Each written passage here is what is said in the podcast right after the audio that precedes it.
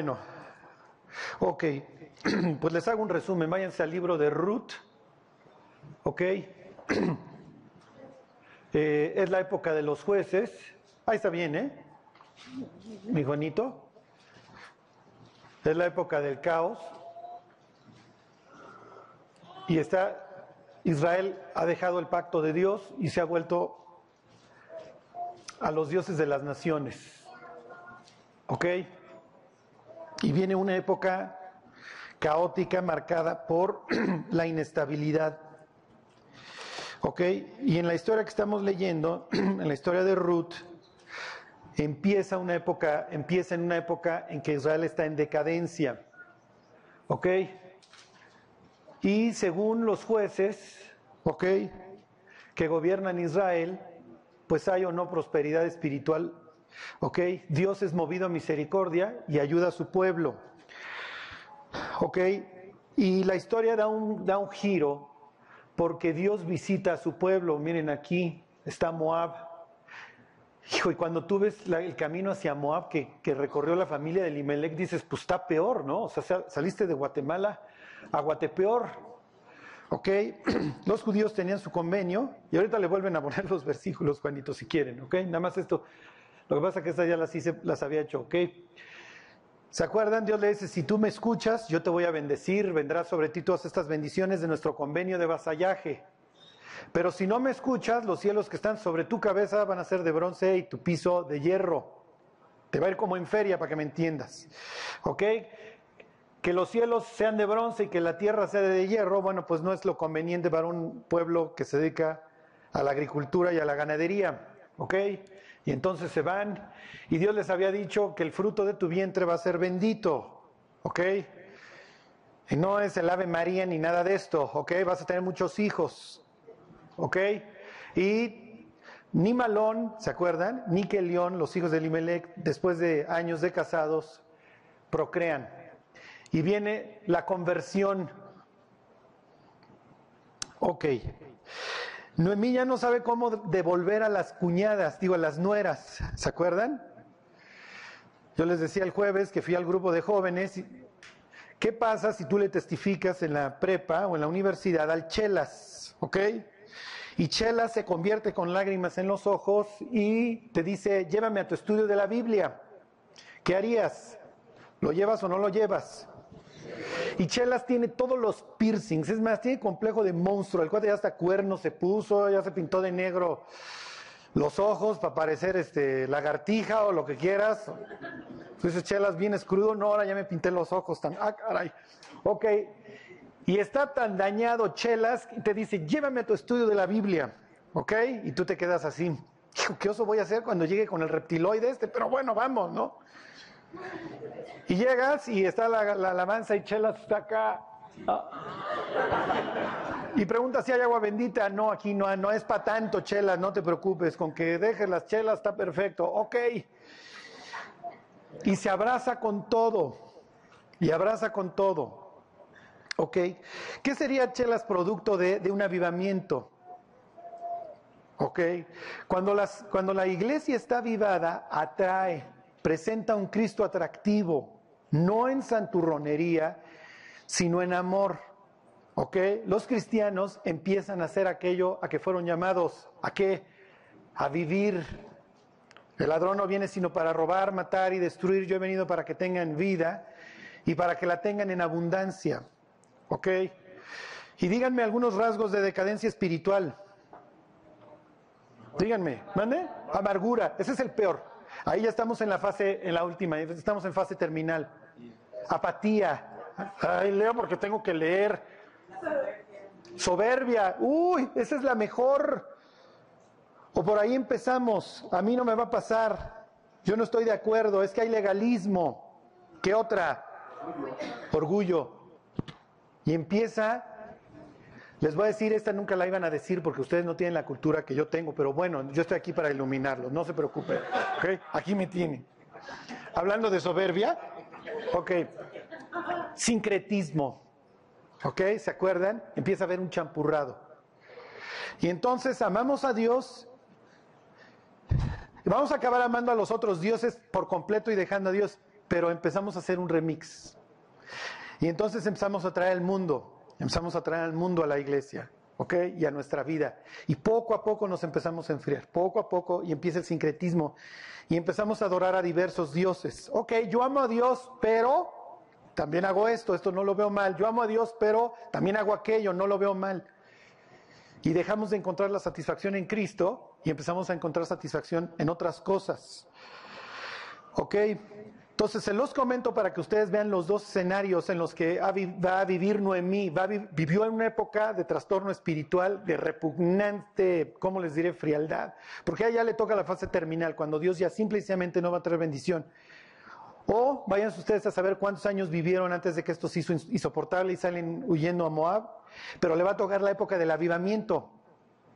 ¿Ok? También le toca la época del avivamiento, en donde las gentes están pensando en Dios y qué es lo que Dios quiere. ¿Ok? Les quiero decir, imagínense que hoy llega Ruth a nuestra congregación. Y ahorita regreso porque esto es muy importante. Porque a lo largo de la historia vamos a ver las gentes, las decisiones que tomaron. ¿Ok? Pero bueno, nosotros estamos aquí en la puerta. Esta, es una puerta en Jerusalén, para nada es la puerta de Belén. La puerta de Belén hubiera sido mucho más chiquita, ¿ok? Porque Belén es un pueblo bicicletero. ¿Ok? Pero pues, tiene las puertas de la ciudad. Nosotros estamos en las puertas de la ciudad. Y llega Noemí con Ruth. ¿Ok? ¿Y qué pensamos de Ruth? Bueno, no solamente es extranjera, es que es moabita, está podrida total y perfectamente. Y entonces, ok, que, a ver, ¿con quién vienes? A ver, necesito una abogada. A ver, vamos a aprovechar que tenemos una hebrea entre nosotros, ¿ok? Llega Gina, ¿ok? Y Cintia es moabita, ¿ok? Y yo soy el, el guardán de la ciudad, ¿ok? Y entonces tú, Gina, llegas, ¿cómo estás Gina? ¿Dónde has estado todos estos años? Te extrañamos los rabinos. Oye, tú ya no te quieres llamar Noemí, Gina, ¿cómo te quieres llamar? Mara, amargura, ¿ok? Hijo, no le hagas. ¿Dónde está tu marido? ¿Dónde están tus hijos? ¿Lo perdiste todo? Oye, ¿y tu amiga? ¿Es tu nuera? Mucho gusto, Cintia. Aboga por ella. ¿De dónde eres, Cintia? Ok, gracias. Tú no puedes pasar. Pásale, Mara. ¿Mande? Nada más dime algo. Dime, convénceme de que tiene que pasar. ¿Qué te dijo? Que, que nuestro Dios será, será su Dios. Ok. Y que a donde yo fuera ella, que lo que yo haga va a ser ella. Muy bien. Sí leyó el libro de Ruth. Muy bien, pasaste, Gina. Te ponemos, te ponemos palomita. Le dijo, dijo muy bien Gina, que su Dios va a ser su Dios y que su pueblo va a ser su pueblo y que la va a seguir a donde quiera que vaya. ¿Qué es lo que hizo Ruth? Sí, pero ¿qué palabra usaríamos nosotros? Se convirtió. En la antigüedad cambiar de nacionalidad implica cambiar de dioses. ¿Ok? ¿Qué es lo que hacían? ¿Qué, es lo que hicieron los judíos en la antigüedad? ¿Ok? Para esta época en la antigüedad Cambiaron de dioses. ¿Qué es lo que hizo Ruth? Cambió de Dios. Esto es increíble. ¿Ok? Los hijos de los creyentes quieren vivir en el mundo y los incrédulos quieren vivir en la iglesia. ¿Sí? Unos quieren ir a conocer, los otros están hastiados. Pero miren, lo más increíble en las iglesias es cuando llegan las roots. Cuando llegan esas personas que compran el paquete completo me convertí y dónde son los discipulados y dónde es la reunión de oración y qué tengo que hacer y cuáles son mis mandamientos y cómo hablo de Cristo. Y son una maquinaria. Lejos de que Dios vaya a bendecir, o bueno, Lejos de que Israel vaya a bendecir a Ruth, Ruth va a bendecir a Israel. Y más adelante se va a juntar el hambre con las ganas de comer, porque hay muchos judíos que quieren hacer la voluntad de Dios. Ruth, hagan de cuenta que es una pieza que faltaba. Ok, pero les voy a decir qué sucede acá en las puertas de Israel. Ok, yo no tengo la decisión, yo simplemente soy el cuidador, si así lo quieren ver, de la puerta. Oye, qué bonito, Ruth, que viniste aquí, que dijiste que te convertiste, pero te tengo malas noticias, tú no te puedes convertir. ¿Ok? ¿Por qué? Porque tú estás marcada. ¿Por qué? Porque tú eres moabita. Sí, pero yo tengo algo que tú en muchos años no has visto. Yo tengo fe en tu Dios. ¿Qué atraía antes Israel? Nada. ¿Por qué? Porque ¿cómo va a presentar un Dios precioso si Israel está hecho pedazos y peor que el resto del mundo? ¿Por qué? Porque cuando el cristiano cae, el cristiano cae más duro que el incrédulo y hace peores cosas que el incrédulo. Yo pienso que las cosas más repugnantes que luego suceden en la vida las hacen los propios cristianos, aunque ustedes no lo crean. O sea, hay cristianos que llevan vidas mucho más inmorales que las personas del mundo. Es natural, pues somos los favoritos del diablo. Y cuando nosotros dejamos a Dios, el diablo se ensaña. ¿Qué iba a traer? ¿Qué iba a traer Israel antes? Nada. Nada, pues están viviendo peor que el mundo. Sí. Ok. Entonces yo me volteo con, con el concilio, con los ancianos del pueblo, y les digo, fíjense que allá afuera en la entrada está Noemí, que por cierto ya no quiere que la llamen Noemí, dice que se llama Mara, porque se acuerdan, se fue con toda su familia y regresó sola y pobre. Bueno, pues ya, déjenla entrar. ¿Sí? Ok, déjenla entrar. ¿Y qué? Y bueno, pero ella también viene con una chava moabita que dice que se quiere convertir. ¿Y por qué se querrá convertir? ¿Porque hay lana aquí? No, pues ¿cómo crees? Pues si viene a ayudar a la viuda. La viuda no tiene nada que ofrecerle. Bueno, pues por lana no es, entonces ¿qué? ¿La dejamos entrar? No, pues no la podemos dejar entrar. Piensen en ese momento la decisión, la decisión que estos tipos están tomando. ¿La dejo o no la dejo entrar? Ajá. La ley la condena. Lo que estos tipos van a hacer si la dejan pasar es literalmente violar la ley y están en una época en donde aman la ley. No. O quién sabe. Ahorita lo vemos. No hace diferencia porque ella sigue estando condenada por la ley. Ella no deja de ser moabita.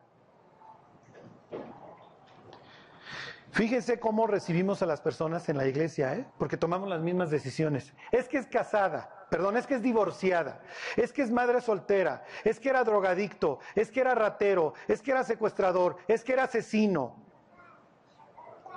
Y a veces dejamos pasar a las, a las personas a las puertas de nuestra vida, a las puertas de nuestra ciudad, con todas las reservas con todas las reservas. ¿Y qué hacemos? Menospreciamos a los demás. Les voy a dar un consejo.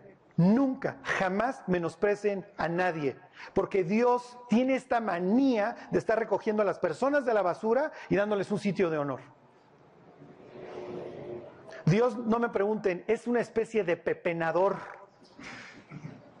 Dice la Biblia que del muladar, le hace del basurero, levanta al menesteroso y lo hace sentarse junto a príncipes. Así que tú un día llega alguien a la iglesia, lo menosprecias y dices, pobre infeliz, además si supieran realmente cómo vive. Y de repente ves que Dios obra en su vida y Dios lo empieza a hacer brillar. Y Dios nos humilla. Y de repente Dios voltea ahí al final de la mesa y le dice, hey, ven. Y frente a todos empieza a avanzar lugares y Dios le dice, siéntate junto a mí en el sitio de honor.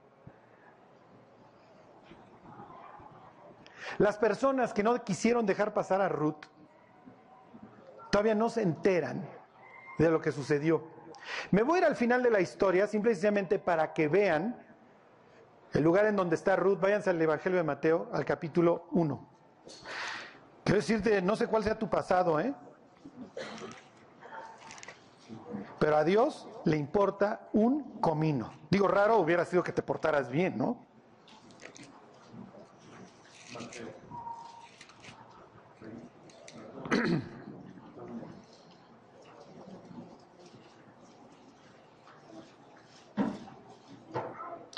Ok, 1.5. Y nada más vamos a leer las primeras palabras. Salmón engendró de Rahab, de Rahab, a vos. ¿Ustedes saben cuál era la profesión de esta mujer? Los que no sepan, es la más antigua del planeta, ¿eh? Y no me refiero a la abogacía, aunque van de la mano, ¿ok? Son más o menos lo mismo. Vos engendró de Ruth a Obed. Y si le sigues hasta abajo, esta muchacha se convierte en la mamá de Cristo. En la mamá de Jesucristo. Mateo 1.5. ¿Sí? Para que ustedes vean las implicaciones de las decisiones que tomamos. No me pidas que te deje ni que me parte de ti. A donde quiera que fueres iré yo. Tu pueblo será mi pueblo y me dejo de ser moabita y me vuelvo judía. Y tu Dios va a ser mi Dios.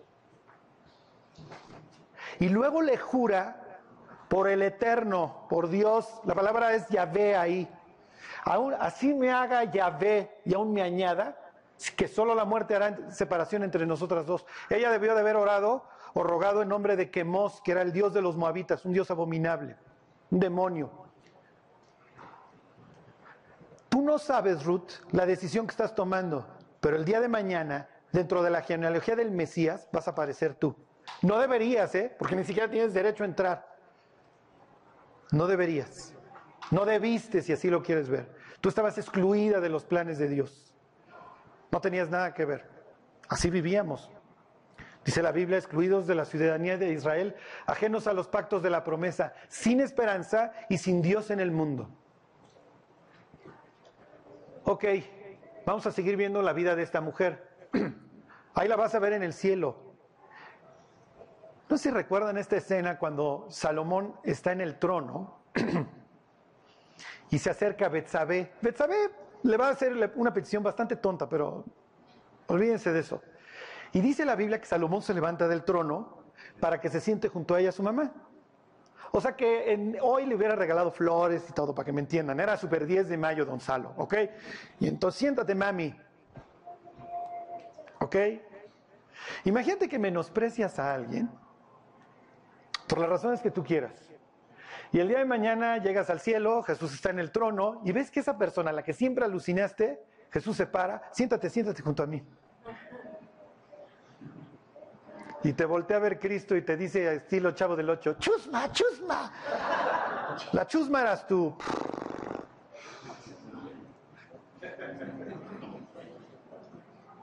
Y que diga Dios, es que eres de otro código postal. Porque me gusta andar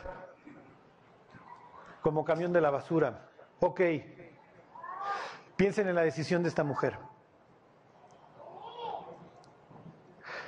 Piensa en las personas que escuchan el Evangelio y dicen, no, gracias. Y dice la Biblia que quedarán excluidos de la presencia de Dios para siempre. Ok. Entonces, sale aquí una persona, la que quieran, y le dice, Ruth, quiero decirte que después de una deliberación hemos decidido violar la ley, te vamos a invitar, bienvenida. Porque más allá de la ley vamos a ver tu fe. ¿Ok? Te dejamos pasar. Y le dice la persona, yo respondo, yo respondo por el pueblo de Israel, yo respondo por la gente de Belén. Hay de ti si te hacen jetas, hay de ti si te maltratan. Aquí lo que tú vas a encontrar, hey, es lo que tú vas a encontrar en cualquier iglesia cristiana. Amor, comprensión, ayuda. Cuando tú le dices a una persona, Dios te bendiga, ¿cuántas veces no hacemos luego una oración en silencio? Pero que no sea a través de mi vida, por favor. Que te bendiga Dios, pero que no me vaya a usar para ello. No me vayas a pedir que sea generoso, no me vayas a pedir que te dé tiempo, que ore por ti, que te busque, que te entienda, que confíe. Ok. Quiero decirle a todas las personas, Mara, a todas las personas que viven en aflicción, bienvenidos. La iglesia es un sitio de restauración. Y yo respondo por la congregación. Que te sonrían, que te escuchen, que te amen, que te enseñen, que oren por ti. Que no te vean para abajo. Bueno, ok. Y entonces llegan. Fíjense, 1.21. Y dice Ruth, perdón, dice Noemí, para aquellos que están pensando en apartarse y tirar el arpa. Yo me fui llena, dice Noemí, pero Dios me ha vuelto con las manos vacías. ¿Por qué me llamaréis Noemí? Ya que Jehová ha dado testimonio contra mí y el Todopoderoso me ha afligido. Así volvió Noemí y Ruth la Moabita, su nuera, con ella, y volvió de los campos de Moab y llegaron a Belén al comienzo de la siega de la cebada. ¿Ok? Es el tiempo de la cosecha. Bueno, vamos a ver la historia. ¿Ok? Todo esto tiene un trasfondo legal que hay que entender, ¿ok? Para conocer la historia. Dice 2.1, tenía Noemí un pariente de su marido, hombre rico de la familia de Limelec, el cual se llamaba Boz. ¿Ok? Pero Dios, que es rico, ¿ok? Yo también tengo un pariente rico, por si lo quieren conocer. Ajá, se llama, ¿cómo se llama? Cristo. ¿Ok? Y aquí entra el siguiente personaje. Su nombre es, ¿cuál creen que sea? A ver, ¿alguien tiene idea qué quiere decir vos? ¿Manden? El nombre de vos es increíble. ¿eh? El nombre de vos es increíble y es producto de los avivamientos. Ahora, miren, les voy a decir, los avivamientos son producto del arrepentimiento. La gente se empieza a arrepentir por su apatía, por su frialdad, por su amargura, y empieza a poner los ojos en Cristo y empieza a orar y empieza a buscar a Dios. Esta es la clase de Israel que se va a encontrar Ruth. Casi, casi le va a preguntar a Noemí, oye, ¿por qué dejaban a Dios si Dios es tan increíble? Además, nosotros no tenemos estas reglas. Nosotros creemos en la evolución, nosotros creemos en la supervivencia del más fuerte, ustedes no.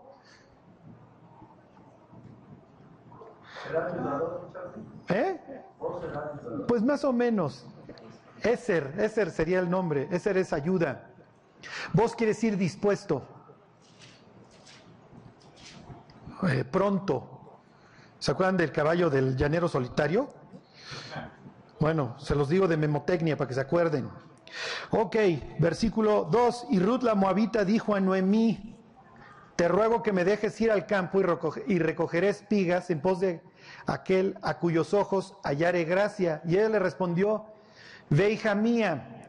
Ok, ¿qué está implicando el pasaje? ¿Qué creen? ¿Quién me dice qué implica el pasaje? Les voy a dar otro ejemplo.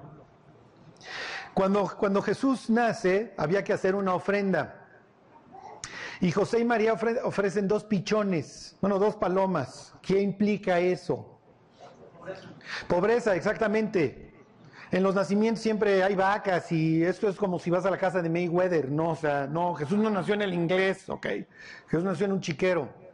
Y, y además María llega sentada en un burro. Si María hubiera llegado sentada en un burro es que llegó en un Mercedes al inglés a tener su bebé. ¿Ok? Bueno, es pobre. ¿Qué implica que ella va a ir a recoger espigas? Que es pobre. ¿Por qué? A ver, devuélvanme. Porque es escrito que dejó de cosecha de para que los pobres pasaran a recoger aquello que sobraba. Exactamente. ¿Dónde dice? Mayolo, qué horror. Ok, ya dijo bien Mayolo. A ver, váyanse a Levítico 23. Ok, estamos misma época, ¿eh? Misma época de ahorita. La cosecha de la cebada empieza más o menos marzo, va a terminar más o menos mayo. ¿Ok? Así que estamos en la época. Este es el libro que se lee durante la fiesta de Pentecostés. ¿Ok? Ah, vamos, si ustedes van a la sinagoga y eso, se supone que la enseñanza en esta época tiene que ver con Ruth. ¿Por qué? Porque la historia de Ruth se lleva a cabo en esta época. ¿Ok? La siguiente vez les traigo unas fotos de, de Belén. Ok, ¿cuál es la idea? ¿Cuál es la idea de esto del espigar? Miren, nuestro corazón se va a tener que ensanchar. ¿Ok? Nuestro corazón se ha ensanchado, oh Corintios. Y no me refiero, no quiero tocar tema monetario, ¿ok? Porque hasta cierto punto el tema monetario es una consecuencia de cómo está nuestro corazón. Pero Dios le exige a su pueblo que no sea mezquino, para que me entiendan, que no sea codo. Imagínate, luego traemos ahí en el cenicero las monedas y nos toca alguien en la puerta. No, porque se va a drogar. Y defendemos los tres pesos que ahí traemos. ¿Sí me explico? Dios había prohibido esto. En términos de hoy sería el cambio, velo regalando.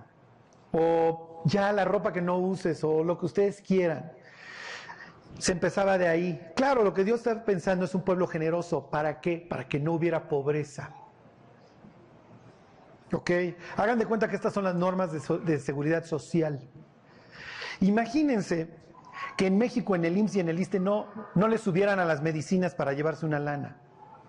No le subieran a los insumos que se le venden al IMSS y al ISTE para llevarse una lana a los funcionarios. Y las otras personas no le treparan. Houston se quedaría corto. La gente no tendría que ir a Houston. Pero llega el proveedor de gasas. ¿A cómo salen las gasas? Pues a tanto la tonelada.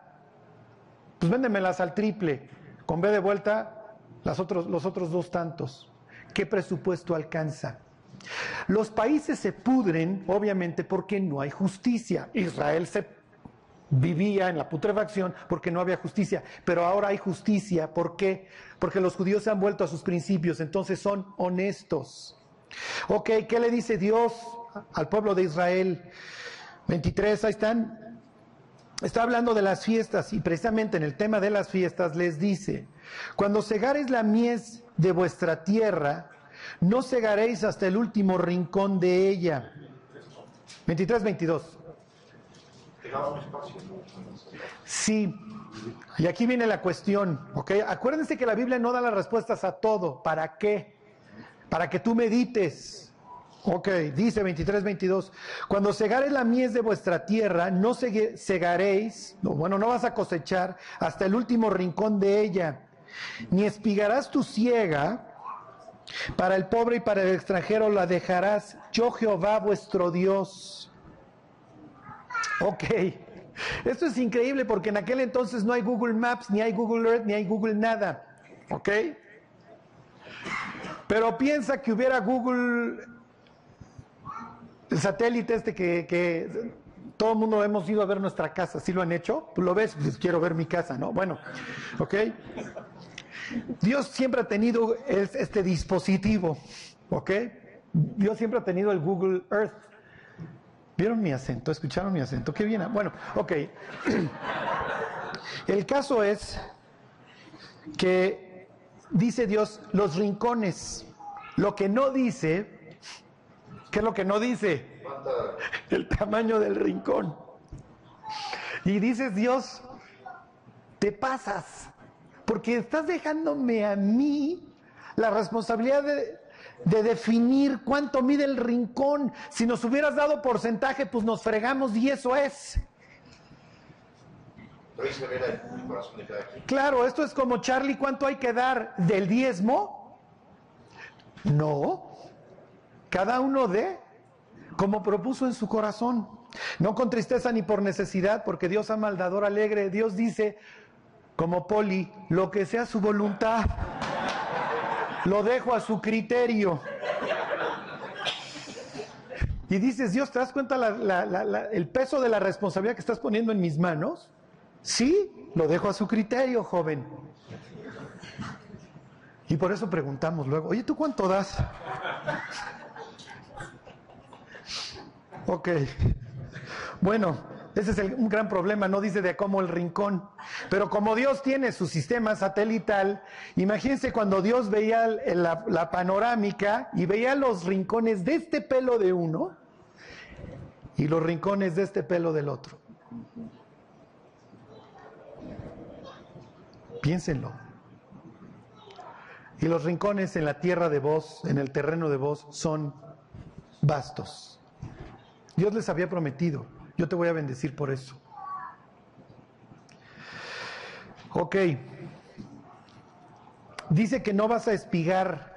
Espigar quiere decir lo que se te vaya cayendo lo vas dejando, que la gente lo levante. A ver, váyanse este Levítico 19, 9, ahí mismo, más atrás.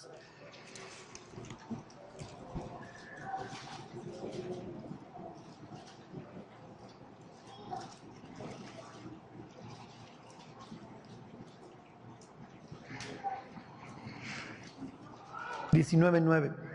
Cuando ciegas la mies de tu tierra, no cegarás hasta el último rincón de ella, ni espigarás tu tierra cegada. Y no rebuscarás tu viña, ni recogerás el fruto caído de tu viña. Para el pobre y para el extranjero lo dejarás, yo Jehová vuestro Dios. Ok, no vas a hacer hasta el último rincón, vas, vas, a dejar lo que se te cayó, se te cayó. Número tres, no vas a rebuscar tu viña. Entonces venían los viñadores, iban cortando, ¿ok? Ay, se me cayeron unos, se me cayeron unas uvas. Pero imagínense una persona, en aquel entonces, un paisano, pero imagínense la persona que está recogiendo su viña, se le caen unas uvas y ahí están luego. Y a veces así somos.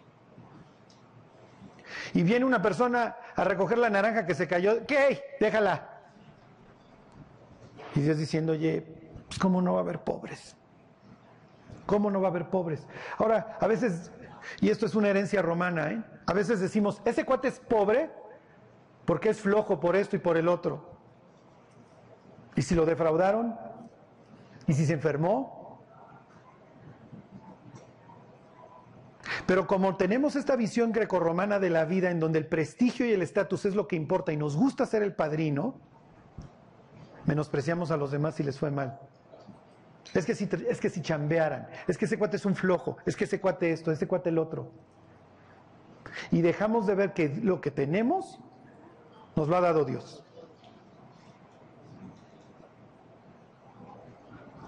¿Ok?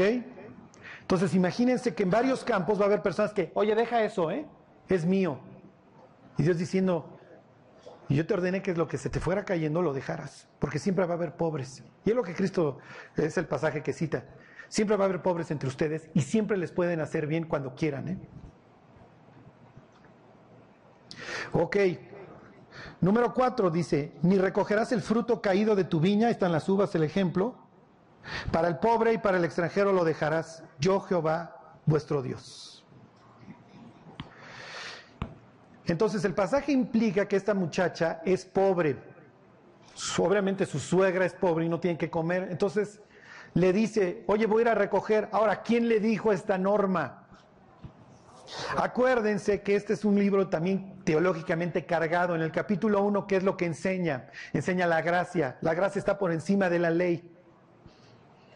A veces pensamos, es que los judíos tienen un sistema de obras. No, Israel siempre entendió que la salvación es por fe, no es por obras. Y ahí está el ejemplo de Ruth. Ruth es incorporada a Israel no por sus obras o por su genealogía, por lo que ustedes quieran, sino por su fe, por su confianza en Dios. Ok, entonces le dice, ándale, mija, ven. Y fíjense la escena con quién se va a encontrar, regresense al libro de Ruth.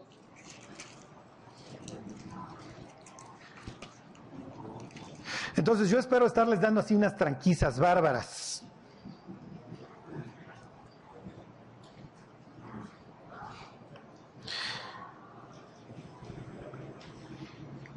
¿Sí o no? Bueno, ok, tiene un hombre rico de la familia de Elimelech, de Dios es mi rey, que se llama dispuesto. Y amistad, ¿se acuerdan? Eso quiere decir Ruth. Y amistad, la moabita, estoy en el 2.2. Te ruego que me dejes ir al campo y recogeré espigas en pos de aquel a cuyos ojos hallaré gracia. Y ella le respondió, ve. Y ahorita vamos a ver las clases de personas que hay. Ok, porque este libro, como lo han estado viendo, es explosivo, ¿ok? Es una bomba. Bueno, ¿de dónde aprendió ella? Sí, de Israel. Como sea, se lo habrá contado Malón, ¿Se lo habrá contado enfermizo o se lo contó Noemí? Oye, vete al campo. ¿O qué vamos a hacer? Mira, va a venir ya la época de la ciega, entonces ahí pues vamos a, vamos a recoger espigas o lo que sea. Lo que les quiero decir es que Israel anduvo de juerga, ¿ok? Anduvo en Moab, en la diáspora. Y los gentiles, ¿de dónde aprendemos de Dios y de las normas de Dios? ¿Qué libro, qué libro leemos? Un libro finalmente extraño para nosotros. Leemos el libro de Israel. Entonces, Israel, ¿ok? Nos enseña a cómo comportarnos frente a Dios. Es como Charlie que le dicen, ¿qué onda con los tatuajes? Y él dice, está prohibido. Bueno, ¿dónde está prohibido? Bueno, en el convenio que hicieron Dios y los judíos. ¿Sí se entiende? Entonces Israel le enseña la ley, le enseña las normas. ¿A quién? A los gentiles. Y nosotros vamos a pagar con otra moneda. No, no, quiero decir mal, nosotros vamos a hacer otra cosa por Israel. Viene más adelante. Ok, versículo 3. Fue pues y llegando espigó en el campo en pos de los segadores. Y aconteció que aquella parte del campo era de, Bo, de Boz, el cual era de la familia de Limelec. Ok, ¿alguien leyó en la secundaria el libro de la Celestina? ¿Alguien se acuerda cuál era la profesión de la Celestina? Hacer parejas, matchmaker. ¿Ok? A ver, que alcen la mano los felices de esta congregación. Que alcen la mano los solteros. Miren, luego, luego, no dije los solteros, no, no, no. Miren, mi mujer dice, no importa, sí, casada y feliz. Eh, hay que traer a los paleros bien entrenados. A ver, ¿quiénes son solteros? Ok, quiero decirles algo. Dios es casamentero. Dios es matchmaker. No necesitas meterte a tequiero.com, ¿ok? Es lo que te quiero decir. ¿Ok? Tu matchmaker, tu, tu celestino, tu, ¿cómo se llama? El que te hace palancas, hombre. Este. ¿Mande? Cupido. El que te va a juntar, vamos. El que va a traer la desgracia, no, este, el que va a traer la felicidad a tu vida, el que va a traer esa media naranja, ¿ok? Es Dios. Lo que pasa, miren, ¿alguien trae, hay, algún hereje entre nosotros que traiga otra versión de la Biblia? ¿Mandé? Mayolo siempre pone la nota roja. A ver, léelo en voz alta, lee este versículo en voz alta, el 2, el 2.4, perdón, el 2, este, 3. ¿En qué versión? En la que quieran, con que sea hereje es más que suficiente. Esa no, esa sí. Dios habla hoy. El adiós habla hoy. Ruth pues fue al campo y se puso a recoger las espigas que dejaban los segadores. Y tuvo la suerte de que aquel campo fuera de vos, el pariente de ahí. Hasta ahí. Y tuvo, como mi mujer, ajá, y tuvo la suerte, ok, no se rían, porque mi mujer está así.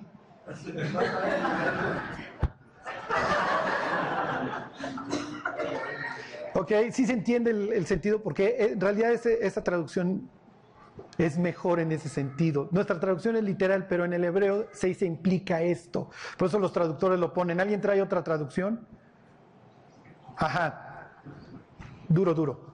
Serrún salió y comenzó a recoger espigas en el campo detrás de los segadores y dio la casualidad de que el campo donde estaba trabajando pertenecía a vos, el pariente de Eli. Ok, se entiende el sentido del pasaje. Y casualmente, o y de churro, o por suerte, dijéramos los cristianos, o por diosidencia, o por coincidencia, ¿sí se entiende? ¿Qué está haciendo Dios? Está, los está juntando. Los está juntando.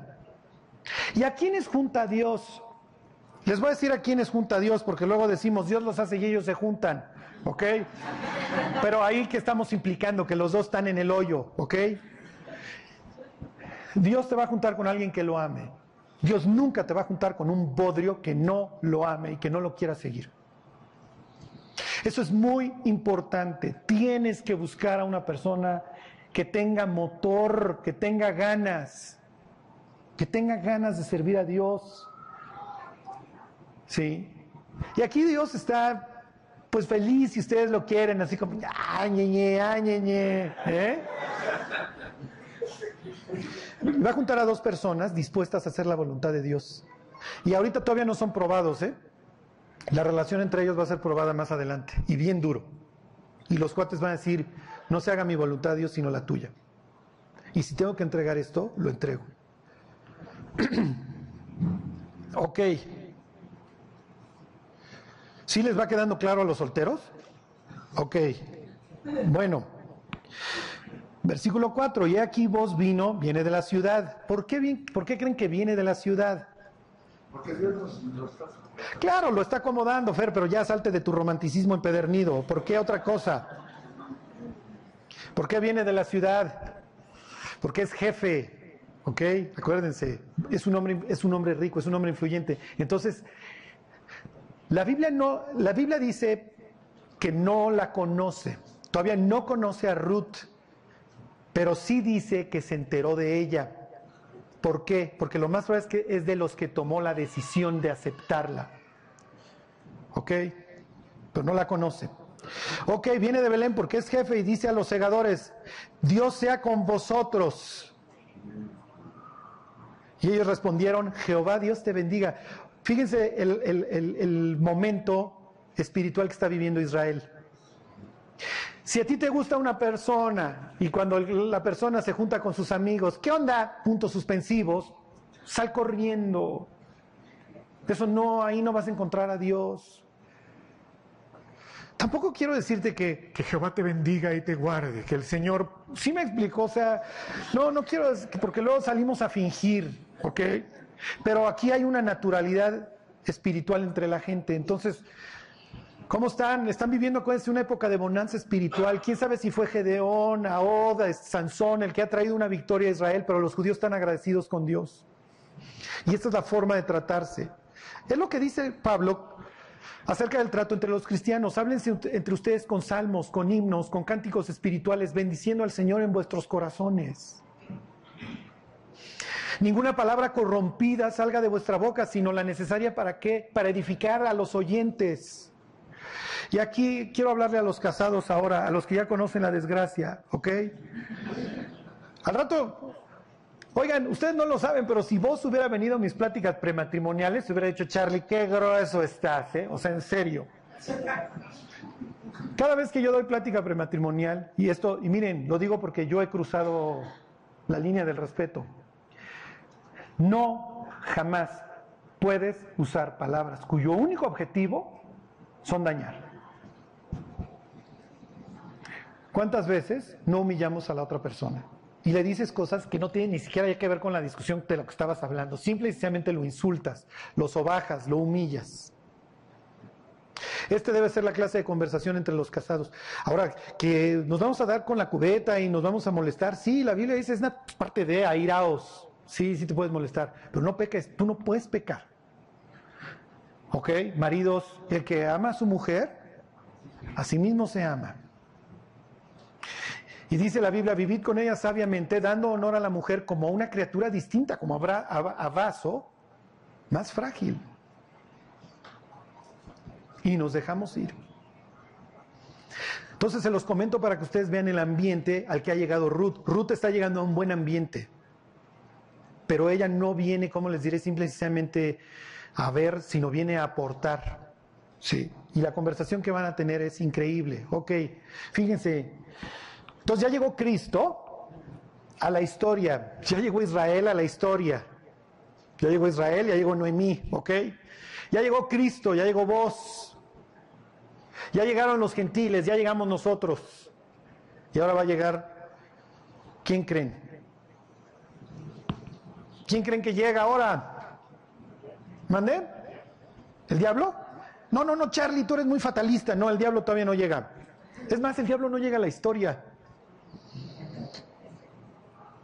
Ahorita el diablo, acuérdense que está. Sáquese, Satán. No, todavía ese no llega. ¿Quién va a llegar? Que Menos el número que pensaste, mi Fer. A ver, uno, cinco. Bueno, el uno, cuatro, se los vuelvo a leer. Y aquí que vos vino de Belén y dijo a los segadores, son sus chambeadores. Jehová sea con vosotros. Y ellos respondieron, Jehová te bendiga. Ay, patrones, si así saludáramos a las personas que chambean con nosotros. Ok, cinco. Y vos dijo a su criado el mayordomo de los segadores, ¿de quién es esta joven? ¿Quién es? Sí, claro, Ruth, pero Ruth ya, ya, ya, ya, ya llegaron los gentiles. ¿Quién es? Bien, Gina. Gina viene afilada hoy, ¿eh? ¿Quién llegó, Gina? Diles. Antes de eso, diles, bola de ignorantes, el que llegó es.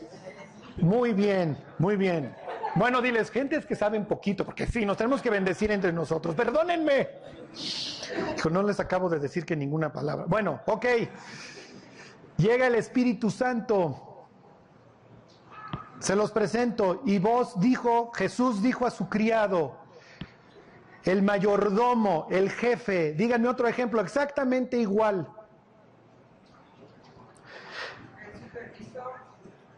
¿Mande? Bueno, sí, sí, sí, es el supervisor, el director de la empresa, si así lo quieren ver, y vos es el dueño. Ok, díganme otro ejemplo. Cuando Jesús les dice en las parábolas, ¿no? Y le dice que manda, manda a- No, no. Díganme otro evento en donde Dios la hace de casamentero. Abraham, Abraham, ¿a quién manda Abraham por la, por la novia para su hijo? Al criado. ¿Quién te presentó a Cristo? El Espíritu Santo. Ok, ¿quién es el que nos convence de pecado? El Espíritu Santo. Él va a venir y va a convencer al mundo de pecado, de pecado por cuanto no creen en mí. La persona que te convence, si no crees en Cristo, te estás metiendo en problemas, te vas a ir al infierno, es el Espíritu Santo. Por eso cuando las personas empiezan a escuchar el Evangelio, se empiezan a contristar porque el Espíritu Santo las está convenciendo de pecado. Y la persona llega a entender una cosa, si yo no me arrepiento, me voy a ir al infierno, me estoy separando para siempre de Dios. Estoy tomando la determinación de decirle no. Es una historia preciosa porque teológicamente, claro, nosotros somos occidentales. A mí dímelo con nombre y en abstracto. Dios hace las- da sus clases de teología a través de una historia. Jesús lo explica a nosotros, si así lo quieren ver, y les dice, va a venir el Espíritu Santo, Él tomará de qué? De lo mío, y os lo hará saber. El Espíritu Santo es la persona que nos guía. ¿A quién? A Cristo. Ok, entonces, ¿cómo se entera Cristo de la gentil o de la, de la persona que se quiere convertir? Porque se los presenta lo mismo en el caso de Isaac y Rebeca. El Espíritu Santo va por la novia. ¿Cómo nos llama a nosotros el Nuevo Testamento? Somos la que, somos la novia de Cristo. Cuando nos arrebaten, ¿a dónde nos vamos a ir? A las bodas del Cordero, exactamente. Ok, muy bien. Entonces la ve y le dice, ¿quién es? Y el Espíritu Santo le dice, es tu novia. Se la presenta alguien que... Y el siervo nunca tiene nombre, porque el Espíritu Santo habla de quién? Habla de Cristo. Y a quien exalta es a quién? A Cristo. Muy bien. Entonces no toma nombre para sí, no le interesa. ¿Ok? Bueno, versículo 6. y el criado se la va a presentar. El criado mayordomo de los segadores respondió y dijo, es la joven moabita que volvió con Noemí de los campos de Moab. Oh, entonces vos dice, ah, ya sé quién es. Y cuando una persona ha decidido dejar a todos sus, a sus parientes, a sus cosas, a sus dioses, ¿qué es lo que piensa el, otro- el cristiano? El cristiano se alienta. Es Chelas que dejó el chupe, que está aquí todos los domingos chillando en la alabanza, que ya se disipula, que ya ganó para Cristo personas, que ya leyó la Biblia, que ya esto, que ya el otro. ¿Ok? Y entonces el otro se emociona porque sabe que encontró una joya. No le va a tirar a la onda porque ni siquiera sabe que tiene algo que ver en la historia con él. ¿Ok? ¿Qué es lo que hace Dios? Ok, fíjense. Versículo 8. Entonces vos, dijo a Ruth, oye hija mía, no vayas a espigar a otro campo ni pases de aquí. Y aquí estarás junto a mis criadas. Mira bien el campo que siguen y, aquel, y síguelas, porque yo he mandado a los criados que no te molesten. Y cuando tenga sed, ve a las vasijas y bebe del agua que sacan los criados. Ok, ya le vamos a dejar hoy la historia porque yo me pudiera seguir aquí hasta las 3 de la tarde porque me fascina esto de ser casamentero, etcétera, ¿no? Ok, es broma. Miren, hay noviazgos que les puedo decir eh, con la mano en el corazón que me fascina, me fascina. Y hay otros noviazgos que me llenan de tristeza. Porque cuando se juntan vos y Ruth, es precioso ver a dos personas que tienen una vida y que se juntan para hacer qué, para compartirla. ¿Ok? Y cuando me refiero que tienen una vida, no les quiero decir que no tienen problemas, porque todos los tenemos. ¿Sí? Y hay otras, ¿cómo les diré? En donde dices, ahí adelante va a haber mucha aflicción. ¿Por qué? Porque Cristo no es el centro. y todos los que somos casados lo sabemos. Cuando Cristo gobierna nuestras casas, el hogar se vuelve un sitio impresionantemente agradable.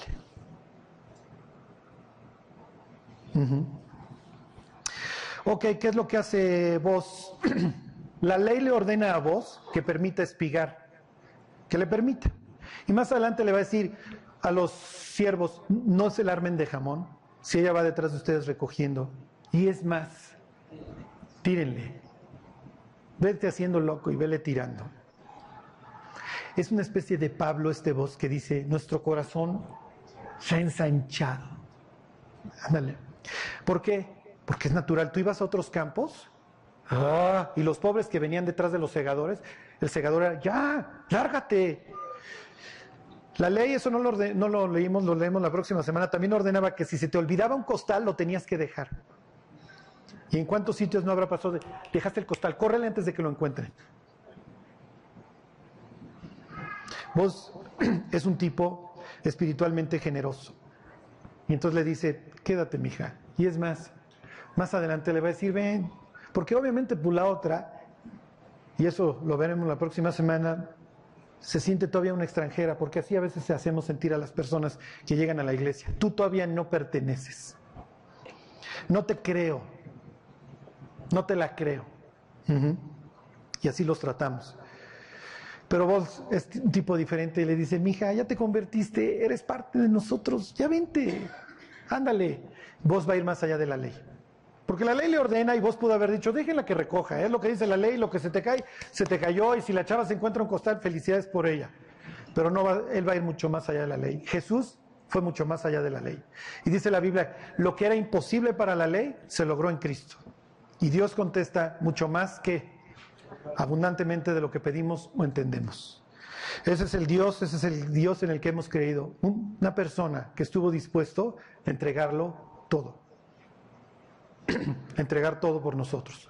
Bueno, pues vamos a orar. Y como dice Pablo, pues para responder del mismo modo, oh Corintios, ensanchaos también vosotros. Que Dios ensanche nuestro corazón. Dios, te queremos dar gracias por todo lo que tú nos has dado, Señor. Por la forma en la que tú nos has tratado. Por tu misericordia, Dios por haber olvidado todo lo que fuimos y todo lo que hicimos, Dios. Ayúdanos, Dios, a hacer una bendición en Israel. Ayúdanos, Dios, a hacer una bendición en la iglesia. Ayúdanos, Dios, a que nos puedan ver en ti. Bendice, Dios, a cada persona que ha venido a refugiarse debajo de tus alas. Guárdalos, Dios, y ayúdalos. Y Dios, danos amor los unos por los otros. Que así sea, Dios, te lo pedimos por Jesús. Amén.